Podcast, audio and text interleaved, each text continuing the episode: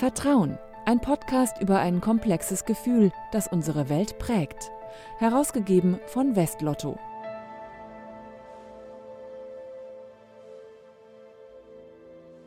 Herzlich willkommen zu einer neuen Ausgabe des Vertrauen Podcasts. Ich bin Philipp Eins. Hallo aus Berlin.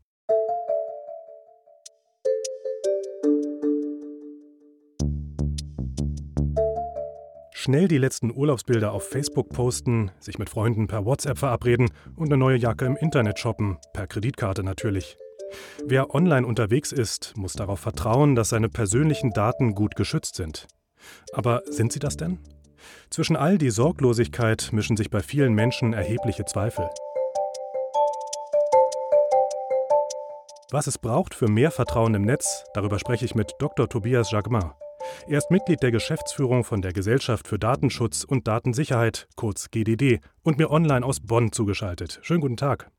Ja, grüß Sie, hallo. Herr Jacquemin, wie unbesorgt sind Sie eigentlich im Netz unterwegs?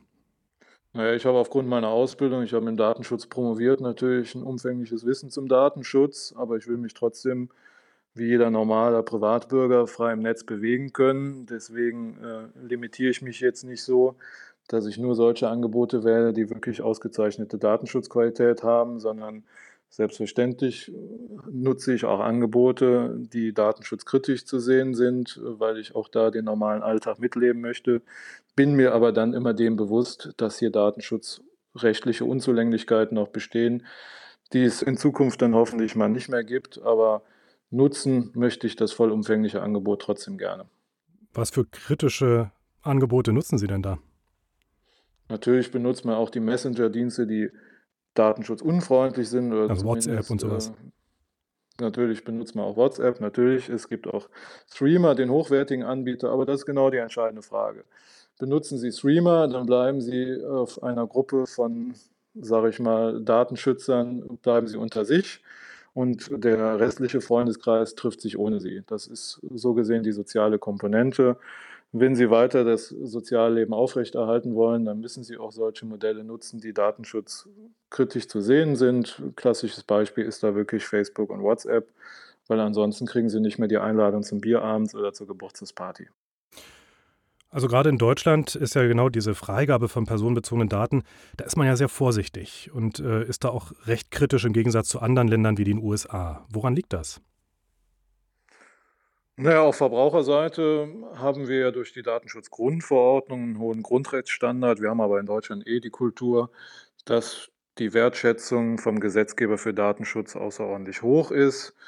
Deswegen sind die Regularien für, für den Datenschutz sehr umfänglich und darauf können sich die Verbraucherinnen und Verbraucher auch ein Stück weit verlassen. Nichtsdestotrotz ist deren Verhalten doch so maßgeblich, dass sie halt doch in der Entscheidungsposition sind, äh, für welches Angebot sie sich am Ende des Tages entscheiden. Und da müssen sie halt immer auf die Datenschutzkomponente leider selber immer noch Rücksicht nehmen, weil das halt vom Staat, vom Gesetzgeber noch nicht so tiefgehend verlangt ist, dass ein hohes Datenschutzniveau permanent gewährleistet ist bei jedem Anbieter. Das heißt, jeder kann ein Stück weit selbst wählen, wie viel Datenschutz er haben möchte, indem er zwischen verschiedenen Anbietern wählt und dann auch demjenigen mit dem höchsten Datenschutz womöglich mehr Vertrauen entgegenbringt. Genau, also im Sinne der Ökonomie sollte Datenschutz zunehmend zum Wettbewerbsvorteil werden. Also die Unternehmen, die sich um den Datenschutz wirklich Gedanken machen und den hochwertig umsetzen, das sollte ein Wettbewerbsvorteil sein. Das ist in der Praxis aber bislang noch nicht so umfänglich der Fall, wie das halt die Theorie hergibt. Es gibt E-Mail-Anbieter, die sind äh, sehr datenschutzfreundlich, die kosten halt wiederum Geld. Das ist dann halt die negative Konsequenz. Und äh, dann merkt der Verbraucher das in seinem Geldbeutel und daran kann er dann halt seine persönliche Wertschätzung für den Datenschutz genau bemessen. Ist ihm der Datenschutz vielleicht ein Euro mehr wert im Monat, dann kriegt er die datenschutzfreundliche Variante. Ist es ihm das nicht wert, dann kriegt er die unentgeltliche Variante in dem Bewusstsein, auch nicht ganz in dem Bewusstsein, weil die Transparenz ist da nicht vollumfänglich, aber in dem Bewusstsein, wenn er da kritisch denkt, dass das mit seinen personenbezogenen Daten eben jetzt die Bezahlung erfolgt. Mein Eindruck ist, dass gerade da äh, bei vielen Jüngeren die äh, Kritik oder das kritische Verhältnis nicht ganz so ausgeprägt ist. Also Messenger Und soziale Netzwerke werden, Sie sagten es schon, gerade dort nicht mit Geld, sondern eher mit Preisgabe persönlicher Daten bezahlt. Ist Vertrauen im Netz eine Frage des Alters? Nö, es ist ja immer die Frage von Bildung. Also wir brauchen für den Datenschutz, heute sagt man immer gerne Awareness, also man muss halt die Grundlagenbildung schaffen, ob jetzt in der Schule oder Hochschule.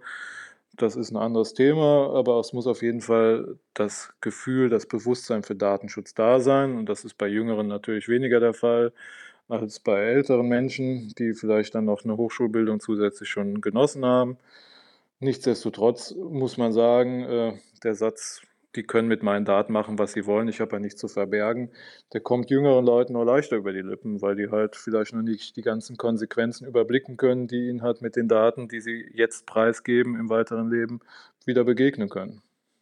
Viele Ältere erinnern sich vielleicht auch an ja, großen Widerstand gegen Volkszählung. Das war ja noch in den 70er, 80er Jahren der Fall, dass man da sehr vorsichtig war und eigentlich nicht sich daran beteiligen wollte. Insofern ist das ja doch ein Indiz dafür, dass hier vielleicht äh, das Alter schon eine Rolle spielt, auch von den Erfahrungen her, oder? Ja, Anfang der 80er war das Volkszählungsgesetz. Da ging es ja so gesehen um heute banale Fragen wie Religionszugehörigkeit, Stellung im Beruf, was ist Ihr höchster Schulabschluss, mit wem leben Sie zusammen. Gut, da weiß der Staat immer noch so manches über die Steuererklärung, über die Abgabenordnung. Aber das war damals halt so skandalös, dass über 1000 Verfassungsbeschwerden beim Bundesverfassungsgericht eingegangen sind und dann halt im Endeffekt auch dieses Volkszählungsgesetz für teilweise verfassungswidrig erklärt wurde und darüber halt mit dem Volkszählungsgesetz der Datenschutz extrem aufgewertet wurde über die Rechtsprechung des Bundesverfassungsgerichts. Das war damals staatliche Datenverarbeitung, die wird heute kaum noch kritisch gesehen. Also wie Sie selber angesprochen haben, was heute kritisch gesehen werden wird, sind die Messenger-Dienste. Das sind die großen Anbieter, Facebook, Google. Äh, was machen diese Datengiganten? Das sind aber alles private Datenverarbeiter, sagen wir Datenschützer, also kommerzielle Unternehmen, die mit ihren Daten operieren. Man müsste auch genauso gut überlegen, was ist mit der staatlichen Datenverarbeitung? Ist das so unbedenklich, wie uns das immer noch scheint? Äh, oder war die Sensibilität in den 80ern, ist die eigentlich nach wie vor angebracht? Das heißt, wenn ich Sie da richtig verstehe, wir misstrauen eher Wirtschaftsunternehmen und vertrauen staatlichen Institutionen, was den Datenschutz angeht? Es hat ja auf jeden Fall eine Verschiebung stattgefunden. Früher war die Kritik gegenüber der öffentlichen Datenverarbeitung wesentlich größer und ein Misstrauen gegenüber dem Staat. Der Staat soll halt nicht alles von mir wissen. Deswegen gab es dann diese Verfassungsbeschwerden in Karlsruhe. Auch heute erhebt der Staat laufend Daten von Ihnen. Denken Sie an Ihren Personalausweis. Da ist der Fingerabdruck zwar weiterhin freiwillig, aber das sind halt die weitergehenden Tendenzen, dass halt ein biometrisches Foto heute verpflichtend ist und der Fingerabdruck freiwillig ist. Da kann sich jeder ausmalen, wie dann in Zukunft äh, die weitere Entwicklung sein wird. Da ist dann irgendwann der Fingerabdruck auch verpflichtend. Also auch der Staat greift immer weiter in meine Privatsphäre ein, aber führt das zu großer Aufregung? Das kann ich nicht vernehmen. Alles, was häufig diskutiert wird, betrifft immer die privaten Datenverarbeiter. Und da muss man sich darf man sich Gedanken machen, ist dieses Vertrauen in den Staat berechtigt? Wir haben mit Deutschland als Mitgliedstaat der Europäischen Union unterliegen wir der Grundrechtecharta der Europäischen Union. Das ist ein sehr, sehr hochwertiger Schutz. Das ist der hochwertigste Schutz auf der ganzen Welt. Und das beinhaltet auch ein Grundrecht auf Datenschutz. Von da aus haben wir da schon eine gewisse Verlässlichkeit gegenüber staatlichen Akteuren, gerade innerhalb der EU. Aber nichtsdestotrotz muss man sich auch bewusst machen, dass sich staatliche Wertungen verschieben können. Also die politischen Entwicklungen in Erfurt, äh, auch das ist Deutschland, äh, dass sich dann die Machtverhältnisse so schnell verschieben können und die. Äh, Sie meinen die AfD, die da eben eine große Rolle spielt? Genau, im also Parlament? Also, genau, wenn die AfD einen Regierungschef mitwählt, dann wäre sie ja in der Theorie auch Teil der Regierung oder könnte sie Teil der Regierung werden. Und äh, dann würde das Land Thüringen weiter Daten verarbeiten und auf einmal mit einer äh, rechtsnationalen Partei in der Regierung. Also so kann sich die staatliche Wertung auch sehr schnell verschieben. Es kommt natürlich sehr stark darauf an, über welchen Staat wir sprechen. Deutschland ist ja etwas anders als äh, China beispielsweise, ein sehr autoritäres System, das Daten bewusst sammelt und auch einsetzt gegen die Bürgerinnen und Bürger. Und da ist natürlich so ein Messenger-Dienst wie TikTok, der in China entsteht, wird er deutlich kritischer gesehen. Können Sie das nachvollziehen? Natürlich sind solche Dienste kritisch zu sehen, wenn sie in China angeboten werden und dann über die ganze Welt ausgerollt werden und jetzt hier auch dann in Deutschland und der EU stark nachgefragt werden. In China gibt es halt nicht die klare Trennung zwischen Staat und Wirtschaft. Da ist ein Datenfluss äh, zu befürchten, aber bei TikTok kann man wie bei Facebook eher das Geschäftsmodell in Gänze kritisieren. Äh, da einfach ja mit den Daten, mit personenbezogenen Daten, insbesondere auch von Minderjährigen, das Geschäftsmodell betrieben wird. Also daran würde sich die Kritik richten. Nun sind wir gerade mitten in einer großen Pandemie, der Corona-Pandemie. Und da boomen ganz selbstverständlich Online-Konferenzen, wie zum Beispiel mit der Software Zoom, trotz Datenschutzbedenken. Lässt uns die Not ganz offensichtlich auch leichtsinnig werden? Nein, man hat uns jetzt äh, in eine Digitalisierung äh, zwangsläufig geschoben, gebracht, die wir ansonsten vielleicht noch nicht so schnell realisiert hätten, weil der Datenschutz äh, in solchen Prozessen, Unternehmensprozessen, äh, wie richten wir Videokonferenzen ein, natürlich ein hohes Gewicht hat. Jetzt waren Videokonferenzen auf einmal essentiell, damit überhaupt der unternehmerische Alltag weiterhin stattfinden konnte. Und Datenschutz, so verstehen wir ihn bei der GDD, darf nie als äh, Verhinderungsargument dienen, sondern wir gucken immer, dass der Datenschutz gewahrt ist, aber dass auch unternehmerischer Alltag weiter fortgeführt werden kann und dass auch digitale Momente wie eine Videokonferenz hier Einzug erhalten kann. Aber das war natürlich eine, eine rasante Entwicklung. Und es gibt Lösungen, die sind datenschutzfreundlicher. Da gibt es auch Auflistungen, auch von uns. Da gibt es auch Positionierung von den Aufsichtsbehörden. Aber es gibt auch Positionierung von den Datenschutzaufsichtsbehörden. Wenn Sie die lesen, können Sie fast nichts machen. Und das äh, würde den Datenschutz dann sehr, zwar sehr hochwertig umsetzen, weil Sie halt keine Videokonferenz nutzen, die vielleicht Datenschutzprobleme beinhaltet. Aber Sie würden Gefahr laufen, auch, dass der Unternehmensalltag nicht fortgeführt wird und so gesehen auch die Unternehmen zum Erliegen kommen und in die Insolvenz geführt wird. Dafür darf der Datenschutz sich nicht hergeben. Das klingt so, als hätten wir auf der einen Seite schon wirtschaftliche Interessen, auf der anderen aber auch äh, Interessen der Verbraucher. Was müssen denn Verbraucher und Unternehmer tun, um ein Klima des Vertrauens im Netz zu fördern? Die Verbraucher müssen immer mit dem Bewusstsein, mit dem kritischen Bewusstsein für Datenschutz und Datensicherheit durch das Netz ziehen. Also dazu gehört dann entsprechende Vorbildung. Das erwartet dann immer die Politik. Sie schiebt dann auch ein bisschen die Verantwortung rüber zu den Verbrauchern und Verbrauchern.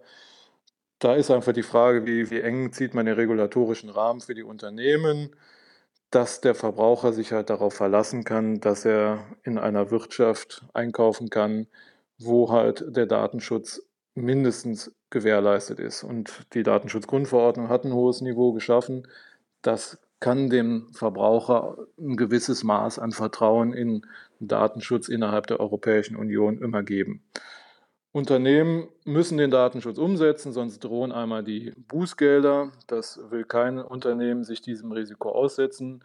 Unternehmen sollten den Datenschutz aber auch schon als rechtsstaatliches Moment umsetzen, dass sie den Schutz personenbezogener Daten ernst nehmen, weil wessen Daten werden da verarbeitet? Einerseits die ihrer Beschäftigten und andererseits die ihrer Endkunden. Und das sind ja so artikulieren es Unternehmer immer ja gerne, dass der, der Kunde ist unser höchstes Gut und äh, die Mitarbeiter auch. Also von da aus sollte deren Datenschutz schon auch aus unternehmerischer Motivation sehr hoch gehangen sein. Müssen Verbraucher selbst aktiver werden? Müssen sie stärker Datenschutz einfordern und vielleicht auch sowas wie Transparenz, also Umgang mit Daten, dass die offen liegen? Ja, die Verbraucher haben halt die Marktmacht. Wenn sie äh, datenschutzunfreundliche Modelle einfach nicht weiter konsumieren, dann werden die vom Markt automatisch verschwinden. Also man hat ja schon eine bedeutsame Position, aber die, es braucht auch die Alternative und die kommt gerade erst. Denken Sie an die Beispiele hier äh, mit, mit den Anbietern von Nachrichten. Klassisches Beispiel hier Spiegel Online. Da haben Sie heute erst die Möglichkeit, dass Sie sagen, Sie sind damit einverstanden, dass alle Cookies aktiviert werden. Dann haben die auch ein Modell zur Refinanzierung damit.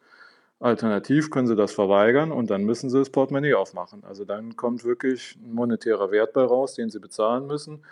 Diese Alternative, das ist die Grundvoraussetzung, die kommt erst so langsam auf den Markt.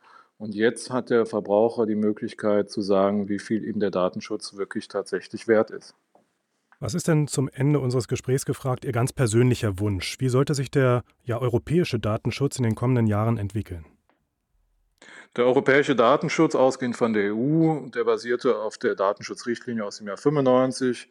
Die gab es dann über 20 Jahre, wurde dann 2018 von der Datenschutzgrundverordnung abgelöst.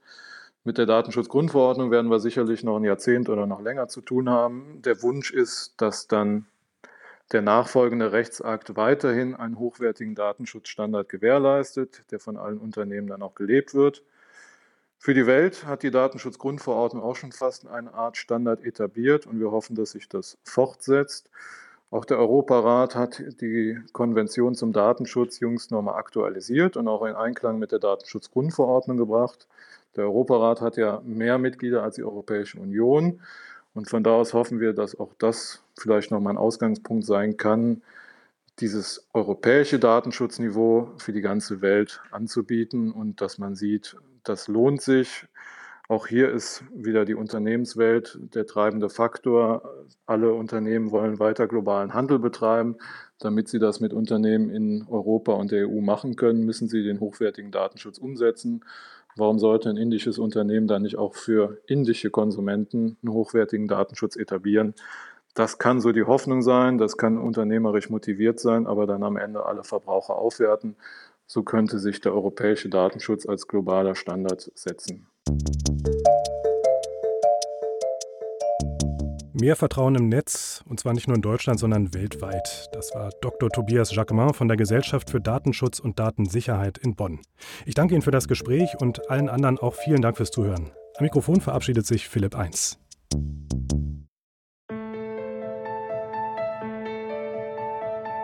Vertrauen, der Podcast zum Blog von Westlotto. Mehr dazu unter www.vertrauen.blog.